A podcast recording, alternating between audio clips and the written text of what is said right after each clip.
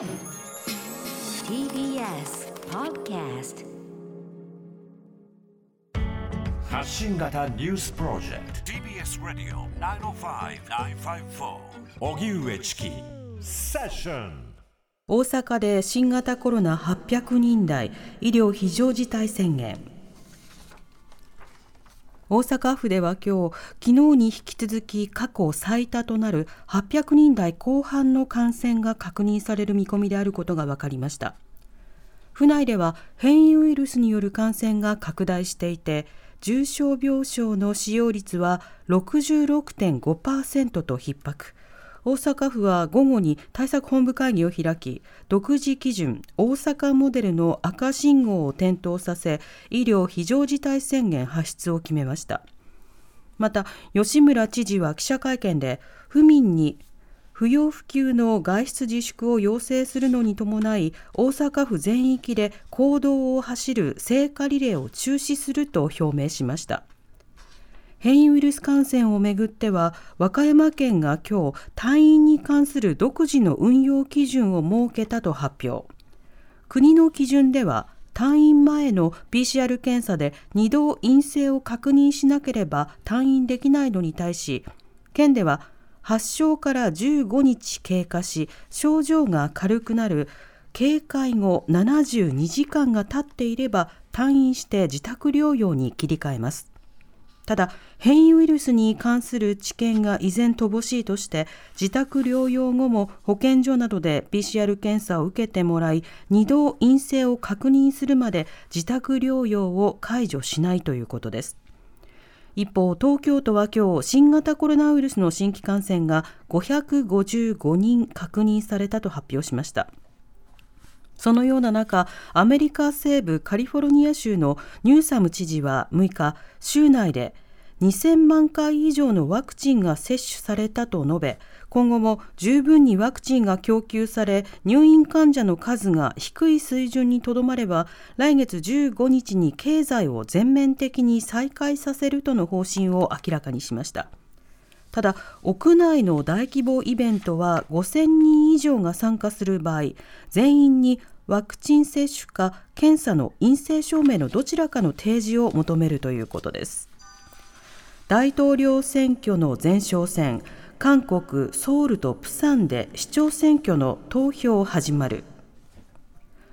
韓国の首都ソウルと第2の都市プサンで今日市長選挙の投票が行われています。両氏とも前職のセクハラ問題で空席になったことに伴い行われた選挙で与党共に民主党と最大野党国民の力の候補が事実上の一騎打ちの構図になっていることから来年3月に控えている大統領選挙の前哨戦と位置づけられています。住宅価格の高騰や公共機関職員らによる土地の不正購入問題などでムン・ジェイン大統領の支持率は就任後最低の32%まで落ち込んでいることもあり事前の世論調査では与党共に民主党がソウル、プサン両市で劣勢とされていて共に落とすことになれば残り任期が1年となったムン大統領の求心力低下は避けられないとみられます。投票はこの後夜8時に締め切られ即日開票されます。では韓国ソウルとプサンでダブル市長選投票始まる、はい、えこちらのニュースについてソウル在住のジャーナリストニュースタンス編集長ソテギョさんにお話を伺います、はい、ソさんこんにちは。はいこんにちは。こんにちは。お願いします。さて、はい、ソさんは今どちらで取材されているんでしょうか？え今日はあのソウルのですねマッポという地域の投票所に来まして、はい、あの投票を終えた人たちにですね、まあ、どんな感じでしたというふうにあの取材をしていました、今まで。うんなるほど。その反応を伺う前に、そもそも今回の選挙、はい、今行われている選挙の位置づけというのはどういったものなんでしょうか？はい、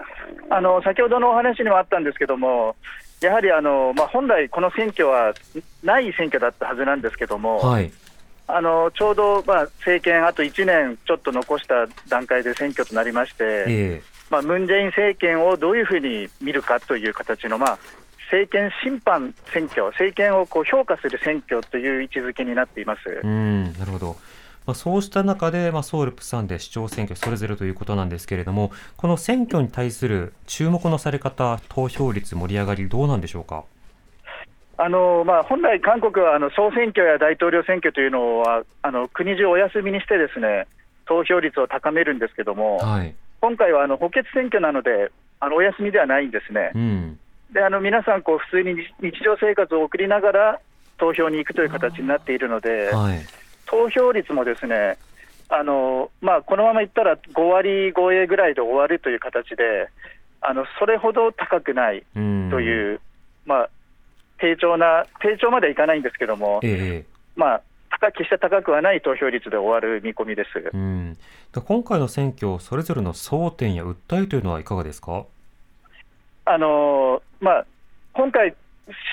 長になっても、ですね来年の6月30日が任期になのなので、はい、任期が短いんですね。あっという間ですね。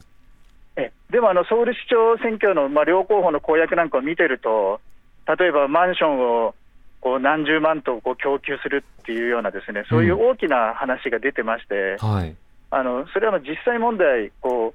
う、できるのかっていう、現実に実現できるのかっていう疑問がそもそもあるんですけども、えー、あの結局はやっぱりその、お互いのその党ですね、その最大野党と与党がですね、まあ、あの持てる力を結集して、ですねあの激しくこう政策で争うっていうよりも、やっぱ党で争うっていう形の選挙になってますうんなるほど、ではその情勢というのはどうなってるんでしょうか？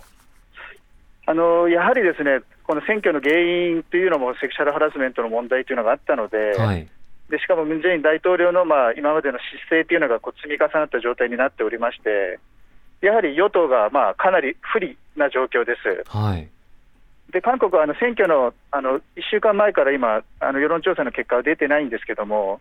その直近の世論調査ではやっぱり20%以上差がついているような調査もあったので、大差がついているんですけど、まあ今朝のまあ与党側の発表なんかを見ると、やっぱり1%から3%ぐらいの接戦になるというような見通しも立ててまして、えー、まあまあ、どういう根拠かっていうのは、いまいちよくわからないんですけども、あのまあ、まあ、どんな結果になるのかっていうのが今、まあ10%、15%ぐらいの結果になるのか、本当に接戦なのかというところで、あのまあ、選挙のこの民心を読むという評価の基準になってます。はいあの選挙の経緯からすると、例えばハラスメント対策をどうするのかというのが、まあ、一つ論点になってもいいかと思うんですが、そこはどうなんでしょうか？いや、そういう選挙では全くないですね、今回。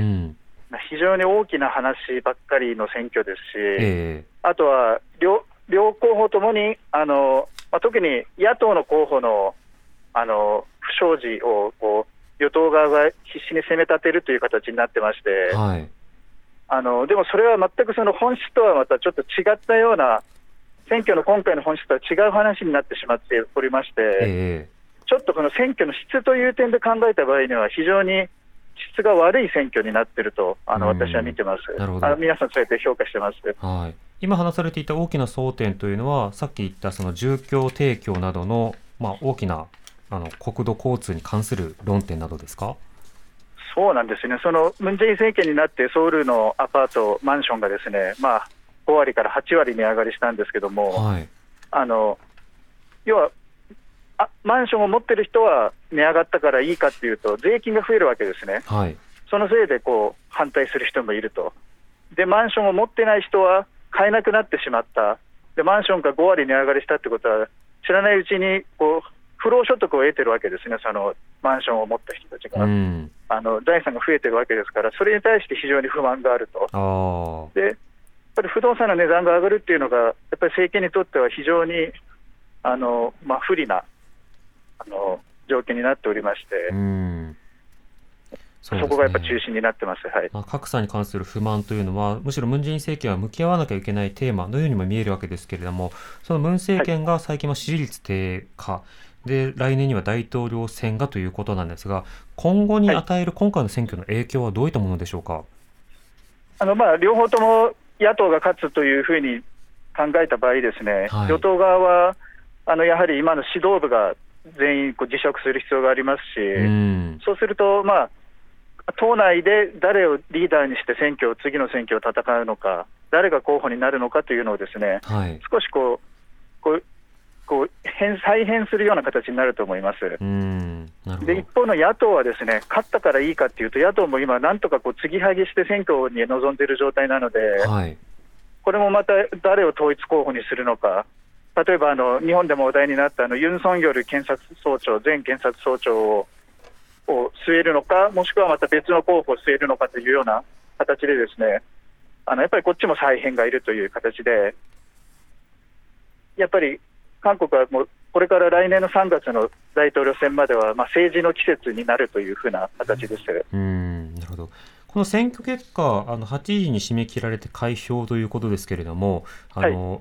通常ですとどれぐらいの時間で開票するのか、それともあの日本だとあの当確を8時ちょうどに打ったりしますけれども、当選確実をね、はい、どうですか、韓国では。え今日8時15分にですね出口調査の結果が放送3社であの協力して出すことになってるんですけども、はい、まあ、おそらくそこで決まるんではないのかというふうには見られています。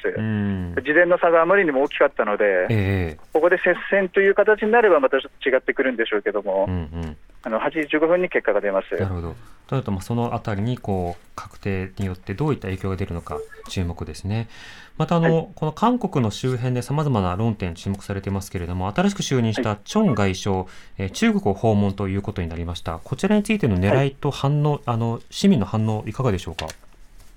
あのムン・ジェイン政権というのは、ですねもう2018年、あの南北関係が良かった時代もそうでしたけども、とにかく今、停戦中の朝鮮戦争をですねこう完全に終わらせるっていうことが、北朝鮮の非核化にとって欠かせないことっていうふうに考えてるわけですね。はい、その北朝鮮が要は安全保障の脅威を完全になくしてこそ、非核化に乗り出すというようなあの論理を立てているので、そのためにはですねやっぱり中国の協力が不可欠だということで、うん、あの中国側にも当然あの、外交を行う必要があるんですけども、えー、ただですね、これがあのアメリカの一部からでは、まあ、どっちつかずの外交だという形で批判されて、ですね、はい、でこのままいったら信頼を失うことになるという批判があるので、そういう論理がですね国内の保守派にとっては、あのまあ、米韓同盟を重視する保守派にとっては、これは非常に大事なことになるので、うん。こう両方、米中両方にいい顔しても得るものはないよという批判がですね国内でもやはり根強くあります。なるほど、まあ、従来であればアメリカに対して最初に訪問するのが今回は中国を訪問というこの経緯が、まあ、中国にどう映るのかということも気になるところですけどもあの日本も関係するところでいうと、はい、その北京冬季五輪などに対してそのボイコットを呼びかけるような動きが例えばそのアメリカなどでこう出ていくんじゃないかという話ありますけれども、こうしたものに対する韓国内での対中国に対する見方、感情というのはどうでしょうか？あの一番大きい貿易相手でありますし、はい、やはりあの中国に対してはこう邪険にはできないけども、やはり韓国のその安全保障を担っているのは、どこかで考えると、やっぱりアメリカになるわけですね。えー、だからそういうところで、ですねどこでこう折り合いをつけていくのかという形をですね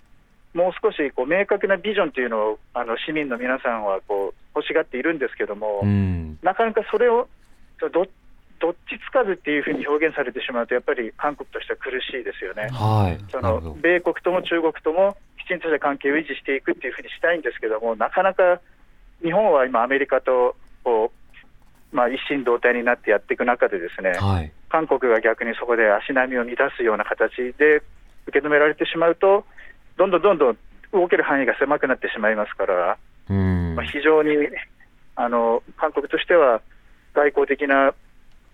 あのなんか突破口がいるんですけども、えー、なかなかそれができないというような、まあ、ジレンマに陥っていると思います。またオリンピック・パラリンピック直近では東京で開催されるものに対して、まあ、北北朝鮮が不参加を表明ということですけれどもこのニュースについては韓国での評価や報道のされ方というのはどうでしょうか？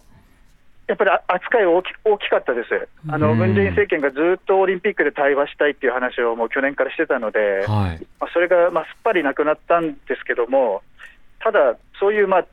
まあ、他力本願の外交でいいのかっていう話も出てますし、ええー、ただ、まあ一つ政府としては貴重な機会がなくなったっていう形で非常に今残念がっている状態です。うん。やはりそうなんですね。またあの日本でもコロナ関連のニュース日々報じられてますけれども、韓国今状況はどうでしょうか？わ悪いです、非常に。あの昨日が1日650人なんですけども、はい、あの韓国の人口は日本の4割しかいないので、えー、まあ、日本でいうと1500人超という形になっていまして、うん、でこれがですねやっぱりもう400人、500人からずっと減らないまま来てるんですよね、この2か月ぐらい。はい、でもうそろそろあの夜、街を出歩いても、ですね今、店は全部10時で閉まるんですけど、えー、その10時に閉まること、熱を測ること、マスクをすること、それはやるんですけど、それ以外はもう、もうほぼほぼ日常生活が戻ってきてしまってるんで、ん。あの街に人も多いですし、えー、あの百貨店なんか行っても人が溢れてるんで、ん。まあ、ちょっとあの我慢の限界に来たのかなっていうような印象が強いです。うん。そうしたコロナの状況というのは、こうした選挙、あるいはその政権への評価に対して、どういった影響を与えているとお感じですか？え去年の4月の総選挙は与党が6割取った対象だったんですけども、はい、その時はコロナの初期だったので、やっぱ政権にこう力を与えることによって、コロナ対策をもっとしっかりやるっていう認識認識があったんですけども、今回はですね、あんまりコロナは選挙の争点にはなっていない状態です。うん。なるほど。そうなると、まあ、先ほど言ったように、その、まあ、大きな話、まあ、あるいはまあ、要はその財政投資をどうするのかという話などにこう注目されているんですか？そうですね、もうほとんど政策っていうのがなくなった選挙になってしまったので、えー、あのもう誰を選ぶかっていうようなあの、そういう人気投票みたいな形にちょっとなってしまってます、選挙が。なるほどわかりました。蘇さん、ありがとうございました。はい、ありがとうございます。ありがとうございました。ソウル在住のジャーナリストで、ニュースタンス編集長のソテギョさんにお話を伺いました。TBS Radio 荻上チキセッション